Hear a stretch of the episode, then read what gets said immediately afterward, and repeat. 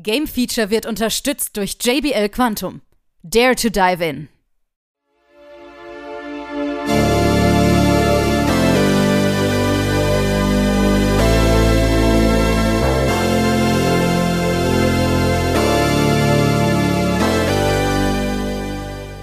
Es ist mal wieder Zeit für unsere Plauderecke. Willkommen zum Game Feature Talk.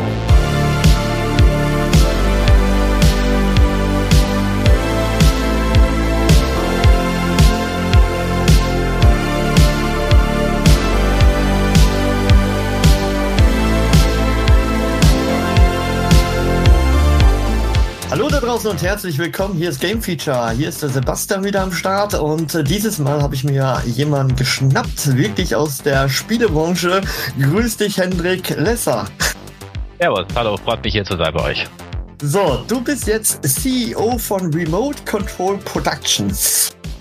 Kannst du vielleicht mal kurz vorstellen, was macht ihr eigentlich? Ja, ähm, mache ich gerne und hole dann auch noch mal ein bisschen aus, weil das ist so eine von meinen 85 äh, Rollen. Aber äh, es ist natürlich auch die Hauptrolle, deswegen ist es schon ganz passend. CEO ähm, von Remote Control Productions heißt, dass wir als Remote Control Productions RCP sind wir darauf spezialisiert, Studios zu helfen, erfolgreich zu sein. Das klingt jetzt sehr abstrakt, was heißt das? Also wenn du jetzt ein Studio aufmachst, dann willst du mal zuallererst Computerspiele machen und ähm, hast vielleicht nicht so viel Ahnung von Finanzen, von HR, Legal, wo kommt eigentlich das Geld her, wie vermarkte ich es später äh, und so weiter. Und das machen wir alles. Und äh, beim Spiel selber sind wir oft auch, was wir Creative Production nennen, dass wir sozusagen dem Studio und den Leuten dort helfen, das Spiel auch besser zu machen.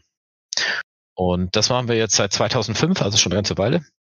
Und ähm, das ist nicht nur eine Beratungsfirma, sondern wir beteiligen uns auch an normalerweise an den Studios, mit denen wir arbeiten. Da sind wir dort Partner, also wir sind kein Finanzinvestor, der dann da viel Kohle reinsteckt, sondern wir machen, was man Sweat for Equity nennt. Äh, wir arbeiten sozusagen dafür, werden dort, wie gesagt, echte Partner und haben Studios, mit denen wir seit 17 Jahren arbeiten und auch an denen beteiligt sind. Also wir sind eine Beratungs- und Beteiligungsgesellschaft im Gaming. Okay, jetzt äh, kannst du wahrscheinlich auch sagen, ihr seid ja eine Art Familie, so schreibt ihr es zumindest auf eurer genau. Webseite. Genau. Und äh, kannst du mal einfach mal so ein paar Names droppen, welche Firmen ihr unterstützt? Ja, natürlich, mache ich gerne. Also wir sind zum Beispiel in Deutschland äh, die Chimera Entertainment, die hat äh, zwei Angry Birds gemacht. Das eine davon war ein JRPG, das andere auch, also zwei ganz andere äh, Angry Birds. Dann haben wir in Österreich die Still Alive äh, Studios, die machen zum Beispiel den Bus-Simulator jetzt schon eine Weile, also Multiplattform und so weiter.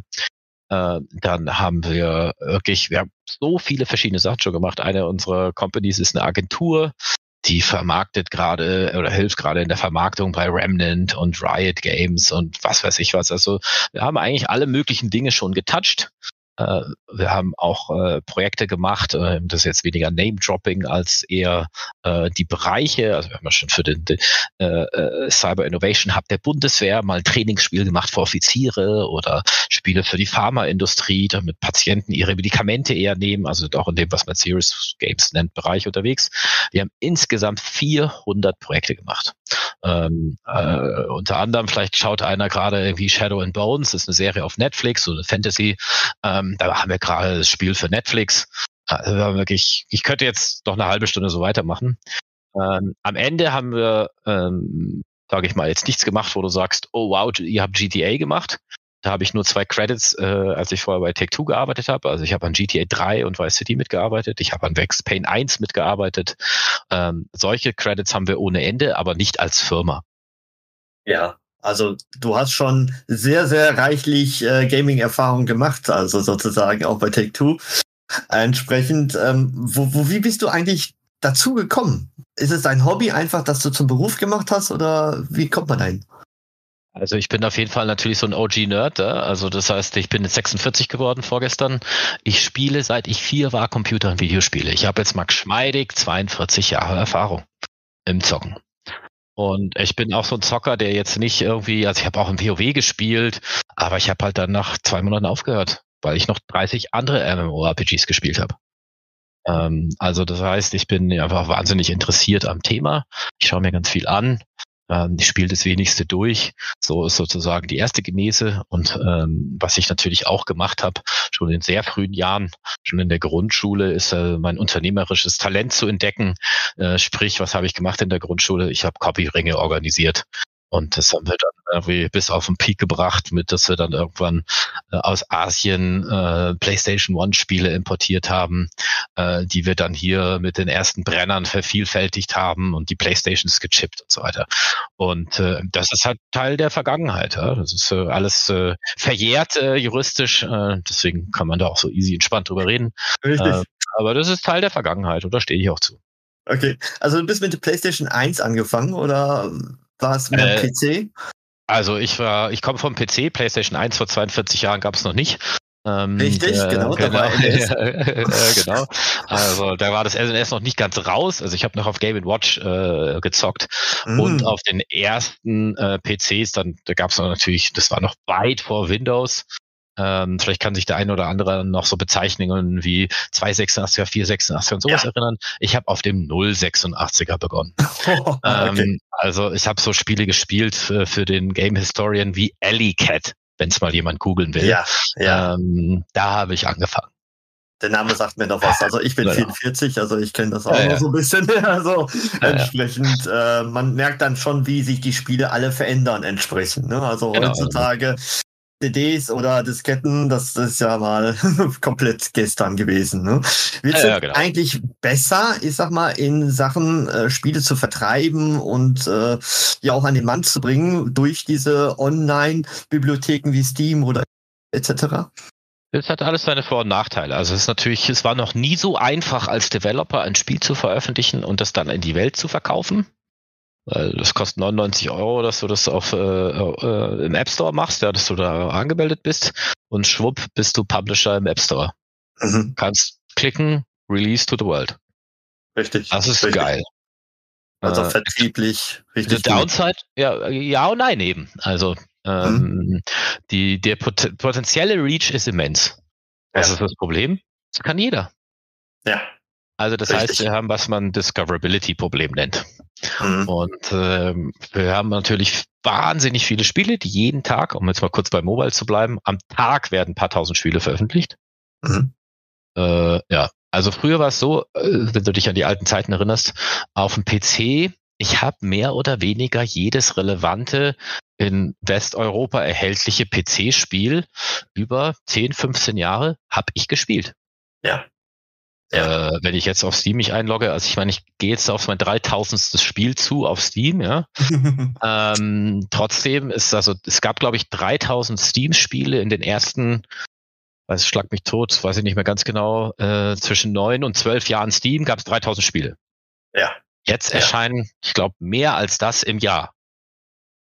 You get the picture. Also es ist einfach eine unglaubliche Ansammlung von äh, Spielen, Content, ja, wie man es so schön nennt, wenn man es jetzt irgendwie äh, habe ja gerade erst wieder einen Streit gehabt mit jemandem auf der Reboot, ob jetzt Content nicht total verwerflich wäre, weil das ja sozusagen scheiße ist und man hat ja dann auch wie im Trash-TV ist alles nur noch Content und nicht mehr künstlerischer Intent. Aber das ist jetzt eine andere philosophische Frage.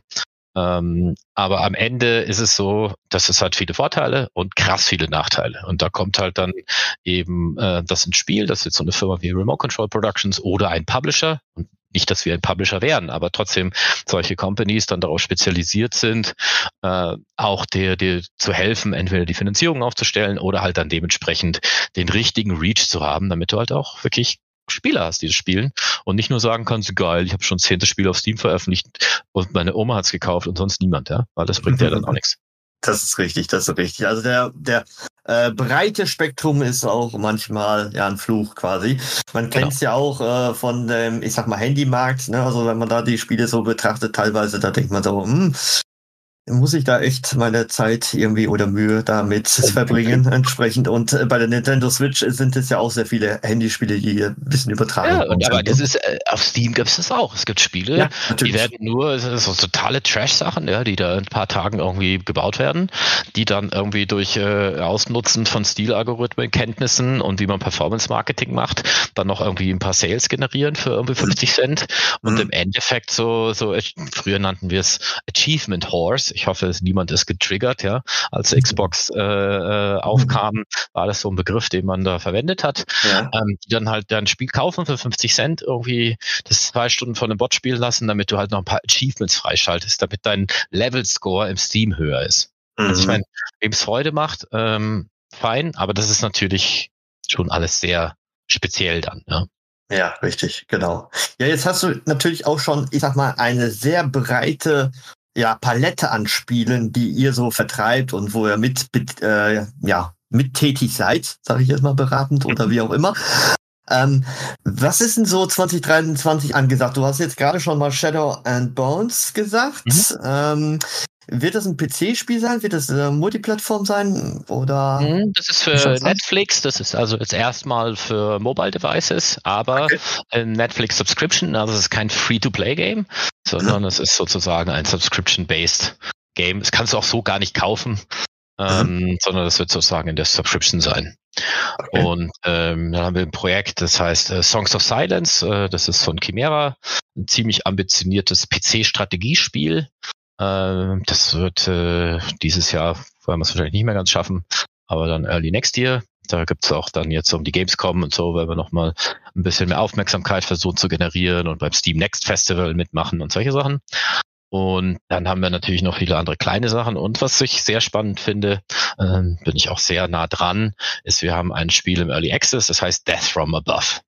Ja, das genau. From Above ist sehr speziell, weil es ist ein Pro-Ukraine-Spiel, wo du einen ukrainischen Drohnenpiloten spielst in einem 3D-Setting, also es ist ein Third-Person-Game im Endeffekt, und ähm, gegen russische Soldaten und russische Panzer kämpfst.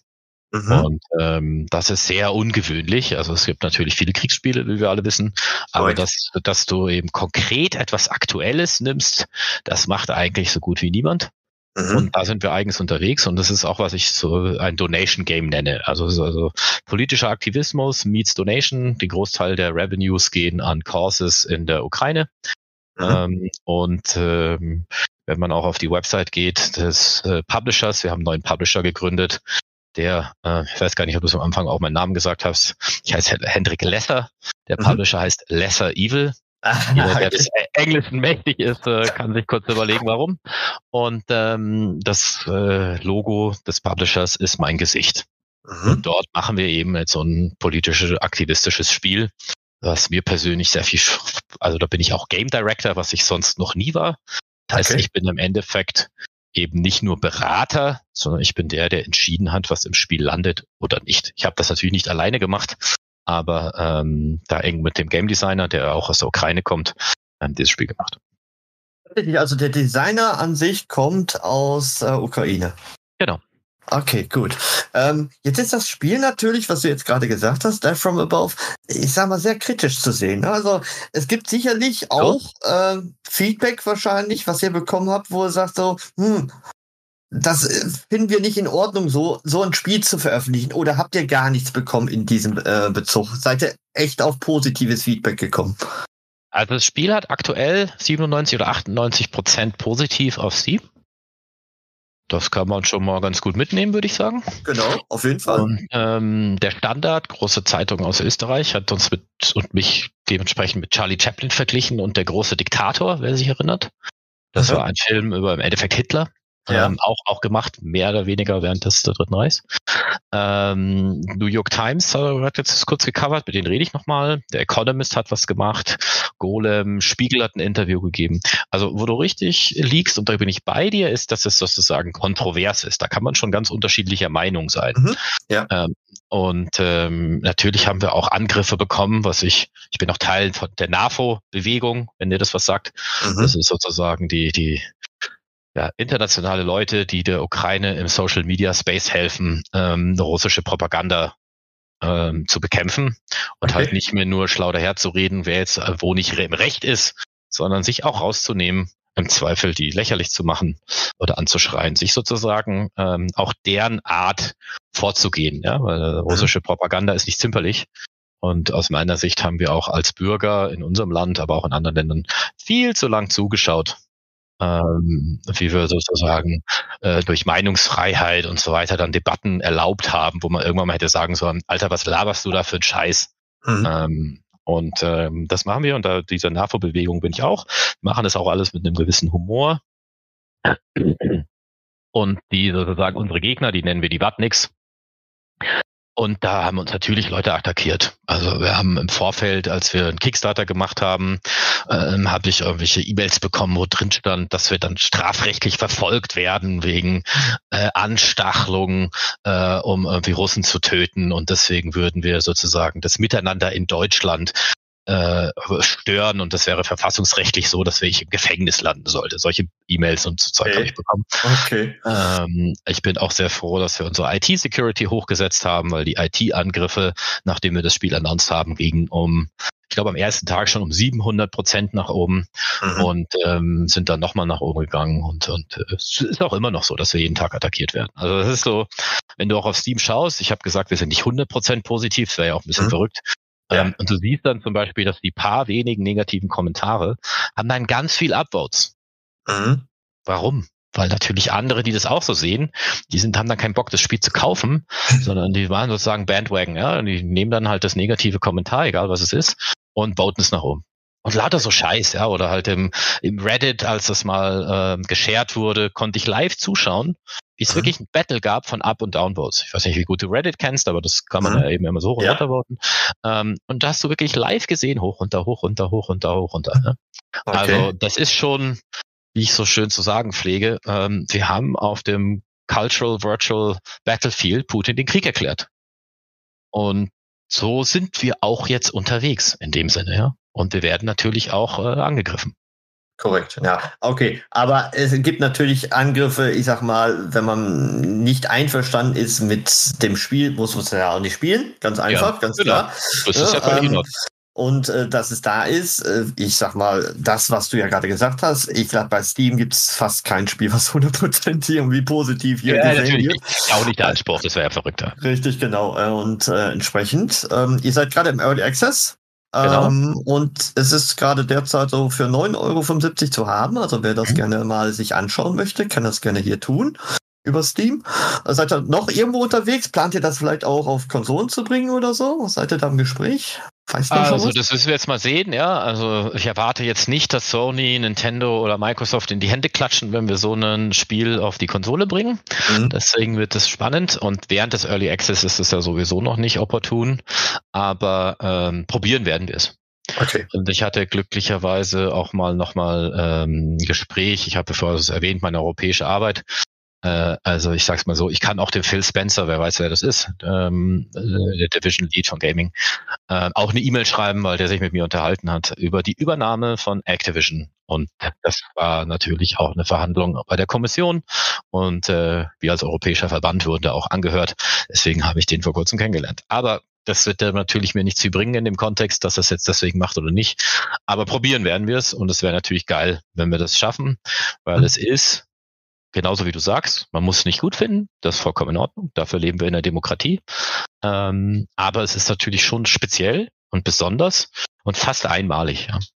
Und deswegen wäre es schon nicht schlecht, wenn es auch ein bisschen mehr Leute sehen, dass es existiert und auch die Möglichkeit haben, es zu spielen. Ne? Es ist im Endeffekt, wie man so schön in Neudeutsch sagt, thought-provoking. Mhm. Also auch Leute, die da vielleicht das äh, bisschen anders gesehen haben, haben wir auch das Feedback schon, die das dann gespielt haben, ähm, die da über eine oder andere Sachen nachgedacht haben. Wir haben Leute aus der Ukraine, die wirklich an der Front sind, die es gespielt haben und gesagt haben, geil, das hat mich irgendwie entspannt, mich zum Lachen gebracht, hilft mir sozusagen mit diesem Trauma des Krieges umzugehen. Mhm. Ich muss schon sagen, wir waren natürlich auch ein bisschen besorgt. Was ist, wenn ein ukrainischer Soldat das spielt und dann irgendwie Trauma getriggert wird. Mhm, ja. Das ist ja nicht das, was ich will, ja. Also ja, ich will ja, ja niemanden abfacken. Ja. Ähm, und ähm, da haben wir bisher aber sehr gutes Feedback und haben auch im Vorfeld, also wir haben jetzt nicht das Spiel fertig entwickelt und gesagt, hallo Welt, sondern ähm, ukrainischer Game Designer, wir haben viele ukrainische Partner, wir haben das natürlich mit allen möglichen Leuten ähm, auch vorher gegengecheckt, wie die es so sehen würden, ähm, ob sie denn mithelfen, mitmachen mhm. äh, und so weiter. Wir haben ja mehrere ukrainische Organisationen noch als Partner. Mhm. Genau. Schaut euch an. Gut, alles klar. Dann haben wir das geklärt. Du hast aber am Anfang auch noch gesagt äh, Songs of Silence. Ja. Und äh, das äh, scheint ja auch ein richtiges ambitioniertes Projekt zu sein, wie du auch schon erwähnt hast. Ja. Ähm, Also mir ist tatsächlich die Musik hängen geblieben. Ja. Also die habt ihr ja wirklich richtig toll gemacht und äh, natürlich auch der Artstyle. Ne? Also der ja. ist schon was Besonderes. Absolut. Also zur Musik muss man sagen, ähm, lustig, dass wir heute sprechen. Ähm, seit heute gibt es eine Compilation, eine auf Vinyl, äh, wo auch ein hm. Song von Hitachi Sakimoto, der der unter anderem Komponist ist von Final Fantasy Tactics und verschiedenen anderen Final Fantasies, also ein Japaner, ähm, kann man sich heute bestellen und ist sogar for free. Gibt es ein gewisses Kontingent, kann man diese Platte bekommen. Also check's oh. aus. Äh, vielleicht kannst du irgendwo auch dann nochmal den Twitter-Link äh, sharen. Ähm, Gerne. Das ist wirklich eine coole Sache. Und ähm, der Art-File ist natürlich komplett intern entstanden. Ähm, durch unser Art Direction Team sind wir sehr, sehr stolz drauf. Das ist auch das Studio, was vorher die Angry Birds gemacht hat, wo wir hunderte von Charakteren haben wir erfunden. Ja? Mhm. Und gerade in dem Angry Birds Evolution, äh, wenn ihr euch das anschaut, äh, sind es auch sehr funny Charaktere. Also da ist ganz oft die Idee halt, Anleihen von Popkulturcharakteren dann zu verheiraten mit Angry Birds. Das ist ziemlich witzig geworden. Und ähm, vom Gameplay ist es im Endeffekt, vielleicht können sich der eine oder andere an sowas wie Warlords erinnern, sehr altes PC-Strategiereihe. Mhm. Das war da der Witz, dass du sozusagen eine meaningful Game Session kannst du eigentlich an einem Abend kannst du so eine Map durchspielen. Mhm. Weil die meisten von euch kennen wahrscheinlich Total War, ja, was geiles ja. Spiel, mag ich auch gern. Aber irgendwann ist es fucking annoying, den Battle jetzt nochmal spielen und es dauert eine halbe Stunde und es ist immer das Gleiche. Und irgendwann pickst du halt Auto-Battle, weil du eigentlich auf der strategischen Karte jetzt noch ein paar Sachen machen willst und nicht nur einfach Stunden weiterspielen. Und ich sage nicht, dass das nicht auch jemanden dann immer noch Spaß macht und jedem, dem Spaß macht, soll er weiter Spaß haben. Aber ich habe schon den Eindruck, dass es da auch eine große Gruppe gibt, denen es einfach zu langwierig ist. Deswegen ist die Idee, du hast halt ein äh, vereinfachtes strategische Map, wo du auch ein paar Sachen äh, dort entscheiden kannst, ist aber nicht besonders komplex. Und ähm, dann hast du in den Battles, die dauern im Endeffekt zwei, drei Minuten. Ist so eine Mischung aus Auto-Battle, was basiert darauf, wie du die Einheiten positionierst. Also die Aufstellung ist ganz wichtig und welche Einheiten du überhaupt mitnimmst. Und während des Battle haust du so als äh, Commander ein paar Spells raus mhm. und kannst dort dann im Zweifel auch nochmal entscheidend den Unterschied machen. Also es ist einfach kurzweilig und du kannst eben so eine Map auch spielen in ein bis drei Stunden. Und dementsprechend okay. am Abend auch sagen, oh, jetzt habe ich was geschafft. Und ich meine, ich liebe Civ. Ähm, und ich habe ohne Ende, ich weiß nicht, wie viel Turns Civ ich gespielt habe im Leben. ich spiele es gar nicht mehr. Es ist mir einfach irgendwie, sorry, aber es dauert mir alles viel zu lang. Ja, und im, End, im Endeffekt ist dann doch auch das Early Play im Civ ist geil und irgendwann hinten raus, also jeder, der die Reihe kennt, weiß auch, dass wenn das Spiel released wird, so das Endgame oft noch gar nicht richtig fertig ist. Ähm, und das alles fein und ich will hier nicht irgendwie einen meiner Lieblingsfranchises äh, in Dreck ziehen, aber mei, bisschen modernisieren kann man das schon, ja. Mhm. Und das ist so ein bisschen der Plan, dass wir einfach so einen eigenen Take haben, wie man jetzt auf dem PC äh, vom, auch vom Setting her schon eher chorige Sachen machen kann, die aber trotzdem noch easy zu spielen sind. Ne? Ja, also da gebe ich dir vollkommen recht. Man kennt diese Serien und äh, die sind auch teilweise sehr schwer reinzukommen, also als Neueinsteiger. Ne? Und ja. alle Fans, klar, die gehen immer wieder auf den Civ, aber Neueinsteiger ist es manchmal zu komplex, zu intensiv und äh, wir wissen es, glaube ich, auch äh, mit unserem Alter, da kommt die Zeit auch immer weniger und ja. entsprechend muss man sich da auch irgendwo reinfuddeln und deswegen ist äh, Songs of Silence ein gutes Konzept, was ihr da habt. Ich ja. bin mal gespannt, wo dann am Ende landet. Was denkt ihr so? 2024 Anfang werdet ihr es releasen? Wahrscheinlich, ja. Aber da will ich mich jetzt noch gar nicht festlegen. Ähm, aber das ist so ungefähr der Plan. Aber das ist, wir haben die gute Situation, dass wir, hat vielleicht auch der eine oder andere mitbekommen, in Deutschland gibt es ja jetzt seit ein paar Jahren auch eine wirklich substanzielle Games-Förderung. Ähm, das heißt, da steckt ein bisschen auch Geld von dir drin, lieber Staatsbürger und Steuerzahler. Ähm, aber wir haben sozusagen die gesammelte Kohle von dem Studio, die die so verdient haben, Free-to-Play-Bereich in, in den Topf geworfen. Und das ist halt jetzt das Game, was wir machen wollen. Also das wollen wir schon auch dann vernünftig zu Ende bringen. Ja, du hast es gerade schon ein bisschen erwähnt. Wir, wir kommen jetzt so langsam zum äh, Gaming-Markt, gerade hier in Deutschland. Wir wissen ja, dass wir, ich sag mal, ähm, von der Games-Förderung, es ist zwar besser geworden, aber so richtig, äh, sag ich jetzt mal, stinken wir doch noch gegen USA und weitere ab. Ähm, wie, wie ist deine Erfahrung so? Ja, kommt drauf an, was du meinst mit Abstinken. Also jetzt in dem Erfolg hinten raus, in wie fett die Spiele sind oder was meinst du mit Abstinken? Ähm, erstmal vom Geldeinsatz, was sozusagen die Politik reinwirft in den Markt ähm, und mhm. natürlich auch vom Erfolg. Ja, also ich meine, was die Politik reinwerft, da kenne ich mich natürlich gut aus durch meine Lobbyarbeit und die politische Arbeit insgesamt. Ist ja nicht so, dass jetzt die USA ganz viel Subventionen reinwirft. Gibt es schon auch. Also jeder, der immer sagt, in der USA ist ein freier Markt, da gibt es keine Subventionen, ist einfach, der hat keine mhm. Ahnung, wovon er redet, ja. Ähm, gibt es in allen Bereichen äh, dort. Aber was in der USA natürlich viel einfacher funktioniert, ist A, dass du halt den EA äh, dieser Welt und so weiter, die sind halt dort. Also das heißt, wenn du dann in der Nähe von dem Headquarter irgendwie dein Studio hast, dann kannst du die im weitesten Sinne beim Starbucks treffen. Ja, das ist schon mal mhm. ein Riesenvorteil. So ist auch Silicon Valley entstanden. Ja. Räumliche Nähe. Das zweite ist, äh, dass natürlich auch äh, wieder äh, Richtung Silicon Valley. Ähm, es gibt natürlich viel mehr Risikokapital in der USA.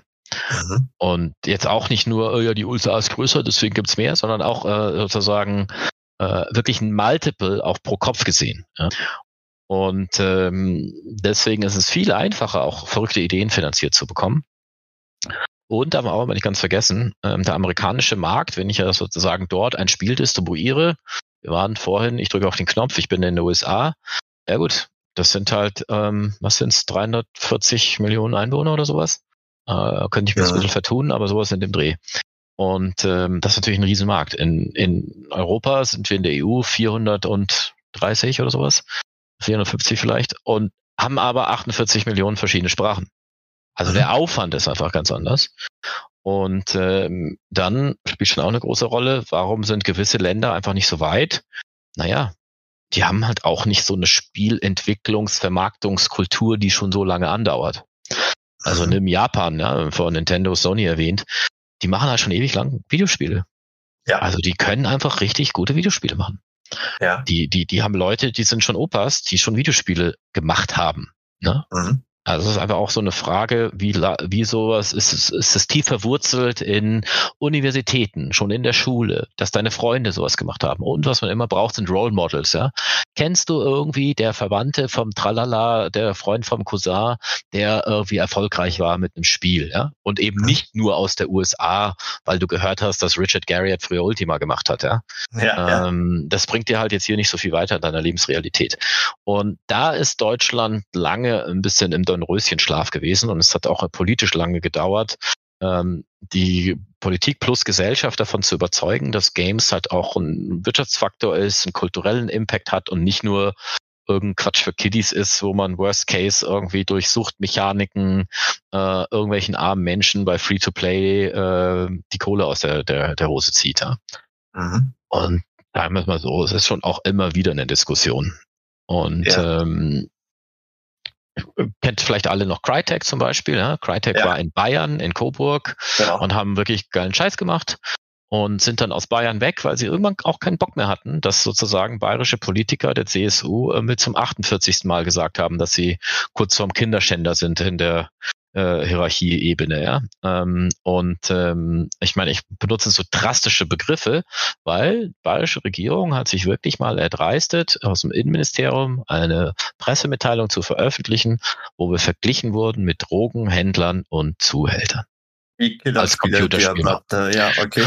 Nein, nicht nur das, da ging es nicht nur um Killerspiel, sondern einfach, wir sind wie Drogendealer und ähm, Zuhälter. Okay. So, krass. Computerspielentwickler. Mhm. mhm. Also ich meine, und das musst du dann deiner Mama erklären, die das jetzt gerade gelesen hat, dass du jetzt Computerspiele machen willst. Mhm. Und wenn die sich noch nie damit beschäftigt hat und insgesamt vielleicht ein bisschen verängstigt ist und konservativ, dann denkt die sich, Junge, das machst du auf keinen Fall.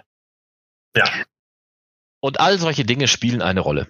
Und deswegen ist Deutschland nicht da, wo es sein könnte, aber wir haben viele Lichtblicke und Crytek gibt's immer noch und ein Hand ist ziemlich cool und auch ziemlich erfolgreich und äh, mhm. wird jeden Tag von, ich weiß nicht wie viel, wahrscheinlich paar hunderttausend Leuten gespielt.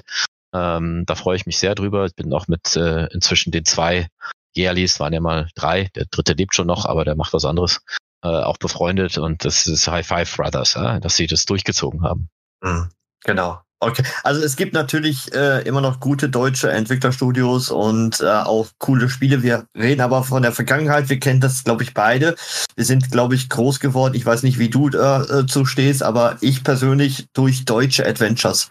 Also die haben mich wirklich hochgezogen. Damals stand ja wirklich Deutschland für Adventures, die wirklich äh, von uns kamen und sehr gut auch äh, ja vermarktet du meinst worden. die, die, die, die Dedalic-Periode? Ja, ja, richtig, ja. genau, richtig, genau, so ist ja, es. Aber also, wenn man ganz ehrlich ist, ist das, das deutsche Computerspiel kommt eigentlich nicht aus dem Adventure, sondern es kommt aus der Wirtschaftssimulation und Strategiespielen. Ja, Simulation also, auch gut, ja. Hm, genau. Ähm, ja gut, Simulation, so richtig Simulation erst später, aber halt eben aus der Wirtschaftssimulation, also sowas mhm. wie der Planer, der Winzer, ja. äh, Starfighter, ja. ähm, dann sowas wie Rings of Medusa, kennt vielleicht noch der eine oder andere. Ähm, und dann gab's natürlich so ein paar Arcade-Sachen wie Turrican und sowas, ja. Das mhm. ist Factor 5, aber die haben dann auch, sobald sie die Kohle hatten, haben sie sich verpisst nach Kalifornien. Ja. Ähm, kenne ich auch den, den, den ursprünglichen CEO bisschen besser, schon lange nicht mehr gesprochen. Aber ähm, die haben dort dann ja dann mit Nintendo Star Wars Games äh, gemacht und so weiter und ähm, sind sozusagen, haben in Deutschland schnell den Rücken gekehrt. Aber wir kommen aus der Wirtschaftssimulation, bisschen Puzzles. Äh, da gab es dieses Atomino, eins der ersten Spiele von den Typen, die danach Jäger gegründet haben, wer es noch mhm. kennt. Ja. Ähm, und äh, wie gesagt, so ein bisschen Strategie und dann natürlich obskures Zeug auf dem C64er, ja, also alles, was halt so herging. Auch das eine oder andere äh, sage ich mal, wo ich ganz froh bin, dass dann die BPJS damals und heute die BPJM eingestritten ist, weil es ein bisschen zu wild war. Ähm, und äh, die Adventure-Zeit, Dedalik, Carsten Fichtelmann, äh, kenne ich sehr gut. Der mhm. war Marketingleiter, als wir DTP beraten haben. Kennt vielleicht mhm. noch der eine oder andere. Ja. Da gab es eben auch schon einige Adventure, daher kommt er auch mit den Adventuren und hat dann ja die DTP gegründet, äh, die, die Dedalik gegründet und hat dann genau. diese, äh, was du angesprochen hast, äh, das weitergeführt haben. Korrekt, okay. Gut. Jetzt habe ich aber auch parallel schon, ähm, oder wir haben parallel Interview auch mal mit 16 Tons Entertainment gesprochen. Und Ralf Stock, hä? Mit dem ja. habe ich drei Spiele gemacht oder so, oder vier. ähm, und die Geschichte ist auch, dass sie sich beklagt haben über Fachpersonal. Ich meine, in der ganzen Politik äh, redet man über Fachpersonal. Äh, habt ihr da auch Probleme mit? Also ich sag's mal so, ich glaube drei oder vier von fünf Leuten, die wir einstellen in den Studios, kommen nicht aus Deutschland. Mhm. Okay, also ist das Thema auch äh, ja, ja. präsent. also das Thema ist im Endeffekt relativ simpel. Ähm, es gibt schon inzwischen eine relativ große Anzahl an Neueinsteigern, weil halt die ganze Ausbildung nachgezogen hat. Unis, mhm. äh, private, äh, öffentliche Hochschulen und so weiter. Da kommt wirklich eigentlich relativ über rum. Aber ähm, gerade äh, die, das hat die Spanne an Talent auch äh, groß, sage ich mal, ja, im Guten wie im Schlechten. Aber bei, auf gewissem Level, ja, wenn wir jetzt irgendwie bei Chimera ein neues Free-to-Play-Game machen, ähm, äh, mit einer gewissen Größe, also ich fand, das ist jetzt irgendwie mehr oder weniger public. Ähm, wir haben zum Beispiel an XCOM Mobile gearbeitet, ja. Ähm, da kannst du halt jetzt nicht irgendwie ein Team aufbauen mit lauter Typen, die irgendwie zwei, drei Jahre Berufserfahrung haben oder Worst Case irgendwie gerade aus der Uni kommen, sondern da brauchst du Seniors. Leute, die fünf, sieben, zehn, 15, 20 Jahre Erfahrung haben. Und davon gibt es in Deutschland viel zu wenige. Und das ist halt so ein Henne-Ei-Problem, weißt du, wenn du dann irgendwie nicht genug hast, dann kannst du eigentlich nicht so viele Juniors anstellen. Die Juniors lernen dann dementsprechend nichts. Und dann gibt's auch in fünf bis zehn Jahren diese Seniors nicht. Also mhm. deswegen, Deutschland hat einfach viel zu spät angefangen, das massiv zu unterstützen. Und deswegen hinken wir, wie so ungefähr in allen anderen äh, moderneren, progressiveren Tech, äh, aber auch anderen Industrie massiv hinterher. Weil wenn man irgendwie vor ein paar Jahren noch von Neuland redet, ich bin zwar grundsätzlich kein Merkel-Hasser oder Hater, mhm. aber äh, von Neuland zu reden vor sechs, sieben Jahren, das war schon, das war schon einmal die Kinnlade runtergefallen. Ich bedanke mich bei dir, Henrik. Es war ein sehr interessantes, informatives Gespräch. Auch ja. Und auch über die alten Zeiten ein bisschen äh, zu debattieren, fand ich richtig, richtig gut. Und ich mhm. hoffe, ihr da draußen auch. Und ähm, gerne verlinken wir auch nochmal diesen Twitter-Link, den du meintest. Ähm, mhm. Und natürlich auch äh, das Spiel äh, Death from Above, was ihr derzeit im Early Access bekommt. Mhm. Und ja, wir drücken euch auf jeden Fall die Daumen bezüglich Songs of Silence und all das, was da noch kommt, Shadow and Bone. Ähm, wird sicherlich cool. Also ihr habt ein sehr breites Spektrum und ich drücke euch die Daumen, dass das weiterhin wächst und so gedeiht, wie es gerade ist. Und ich hoffe, wenn du was Neues hast, komm einfach vorbei und wir machen Komm ich vorbei und wenn irgendeiner von euch irgendwie ein Studio gründen will, äh, Bock hat, äh, mit uns zu reden, das ist aber worauf wir spezialisiert sind, äh, meldet euch in dem Moment, wo ihr die Idee habt. Ja? Also äh, mhm. es gibt nie ein äh, zu früh. Äh, genau. euch da zu melden. Also von dem her, vielen Dank, dass ich da bei euch heute bei euch sein durfte. Genau. Und vielen Dank. Ja, cool. Und ihr habt ja auch kurz erwähnt, ähm, ihr seid auf der Gamescom, ne? Also wer euch ja, treffen klar, möchte, dann genau. kann man da auch dann, treffen. Genau, sonst äh, einfach melden, aber über Social Media, über jeden erdenklichen Kanal sind wir oder ich zu erreichen. Und äh, habt da keine falsche Scheu, wenn ihr was machen wollt. Alles klar. würde mich freuen. Cool. Dankeschön und bis dahin. Ciao. Ciao, servus.